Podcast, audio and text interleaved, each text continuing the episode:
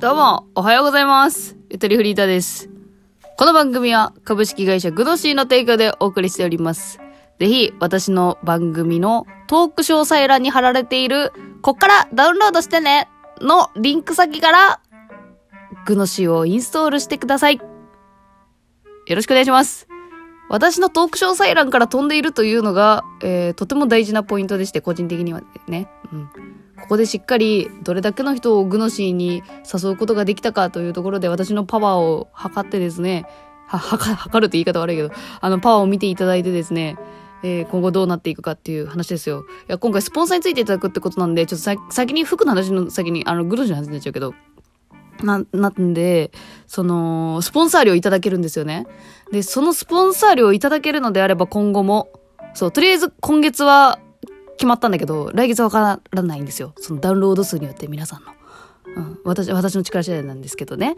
えー、で、もしこれが今後続くのであれば、私バイトめ、あの、減らせ、減らして、えーその分配信する数も増やせるなっていうふうに思っていて、なので、ぜひ、もっとラジオ投稿してくれって思ってるリスナーは、ぜひ積極的にインストールお願いします。よろしくお願いします。ね。ゆとりフリーターからゆとりフリーランスになる日も近いかもしれません。わら。はい。ということで、えー前半に引き続き、えーファッションの話、ファッション遍歴の話をして、より私、ゆとりフリーターのことを皆さんに知っていただきたいというコーナーです。甘酒飲むの全然忘れてましたね。いや、美味しいわ。めちゃめちゃ美味しいし、なんか、なんていうの、正月でもないのに甘酒飲んでるっていう感じがね、よよりハッピーですね。あ、別に甘酒っていつ飲んでもいいんだ、みたいな気持ちになってる。はい。え前半の方では私の小学生時代、中学生時代を紹介しました。え中学時代で、まあ、個人的にはちょっと黒歴史寄りというか、まあ、今の私の顔面には絶対似合わないだろうなというような、えーちょっとロック的なファッション、うん、を、奇抜なファッションをね、していたよっていう話をしました。眉上パッツンになったのもこの頃ですね。修学旅行の時とかめちゃめちゃ眉上パッツンのまま残ってますね。まあ別に後悔はしないです。あの時あの時で、あの、私は眉上パッツンだけど、お前らは眉上パッツンにしないの？っていうぐらいの、あの、意気込みで生きておりましたからね。えー周りの友達は別に何も言ってこなかったです。なんか気使って木村カエラっぽいって言ってくれたことありますが、髪型だけですね。でもとても私は喜んで過ごしておりました。そんな私が高校生になりましたおめでとう。高校生になった私。で、その時も未だに眉上パッツン。やっぱ中学時代にモテはやされていたから。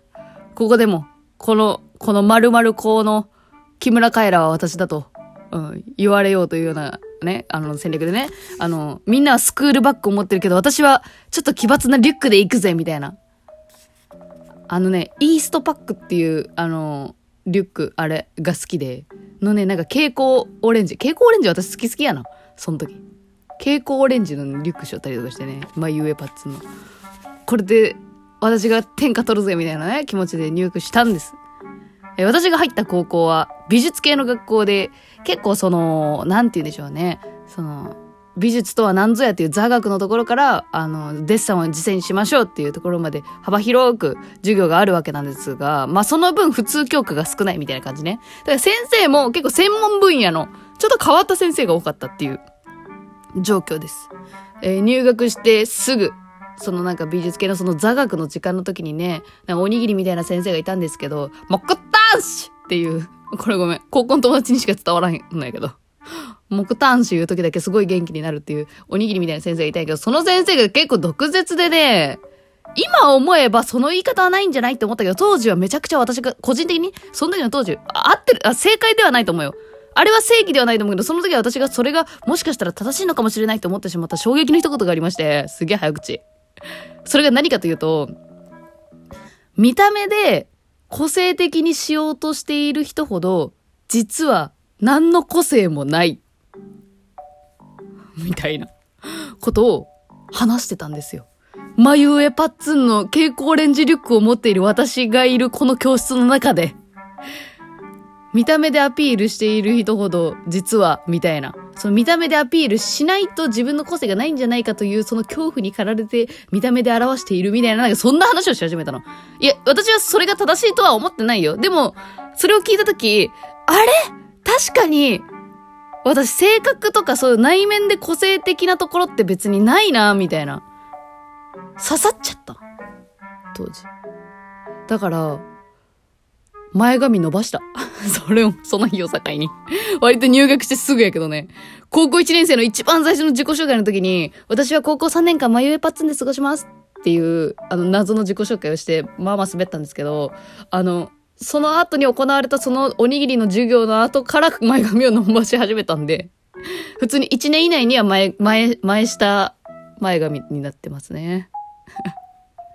えーそ、そうなんです。そっからちょっと私の人生がちょっと、ちょっとずつ変わってきて、えー周りの友達はローリーズファームとか、あの、そういう系になる子の方が多かったかな。まあ、いろいろあるけどね、個性分かれますけど、高校ぐらいから。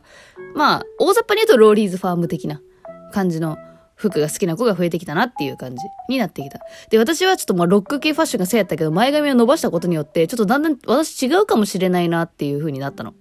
だから買っている雑誌も変わりました。ジッパーをずっと買ったんですけど、ファッチに変わりました。あともう銀座とか総園とかね。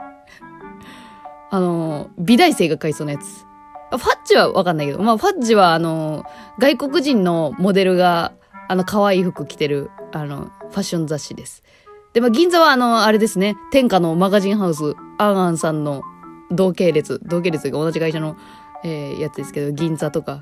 総園はどこだったんだろう？わかんない。でも、総園とかも好んで買ってましたけどね。まあ、ファッチの服が一番好きになってて、その時。まあ、平たく言うとなんだろうね。なんか、シンプルだけど、あ、まあ、チェスターコート、チェスターコートってんだっけ？ちょっと忘れちゃった。ちょっと長めのコート着たりとかする感じ。あの、首にバンダナ巻いたりとか、ボーダーの T シャツ着たりとか、ちょっと、あのーフレンチな感じかな。よ、よりとしては。うん。小切れな感じの、えーファッションがちょっと興味持つようになって、その時の私の憧れのブランド、また変わりました。小学生の頃はハートマーケット。えー中学の頃はキャンディーストリッパーとか RNA とかそういう感じ。えー高校になって私が憧れたのは、ビームスボーイです。ビームスって知ってるよね？もうめちゃめちゃでかい、あの、セレクトショップですけど、もオリジナルブランドだってもうビームスで確立されてますけど、ビームスの派生のブランドでビームスボーイっていうレディースのブランドがあるんですよ。で、これがちょっと男の子ファッションみたいな、その、オーバーオールとか着る感じの服ですね。もうこれにか、うんもうめちゃめちゃ刺さった。やっぱ小学校の頃ハートマーケットで結構そういうカジュアルめののが好きだったから、それの延長線上で、オーバーオールとか、そういうダボダボのズボンとかめっちゃ好きだったの思い出して、ビームスボーイで働きてーとかまで思ったね。働いたことないんですけど。でも頑張って田舎からね、都会に行ってね、ビームスボーイに通い詰めたりとかしてね、まあ、もう洋服高いって買えないんですけど、見るだけ見に行くみたいなこととかしててね。くらい憧れてました。そして当時私のお気に入りのアイテム、修学旅行にも着ていった。あ、でもこれちょっと奇抜寄りだな。まだちょっと中学時代の名残が残ってるけど、あのね、巻き下丈。足首まで長い巻き下丈の青ワンピ、青ニットワンピがめちゃめちゃお気に入りやった。100円で買ったのしかもこれ。古着屋で。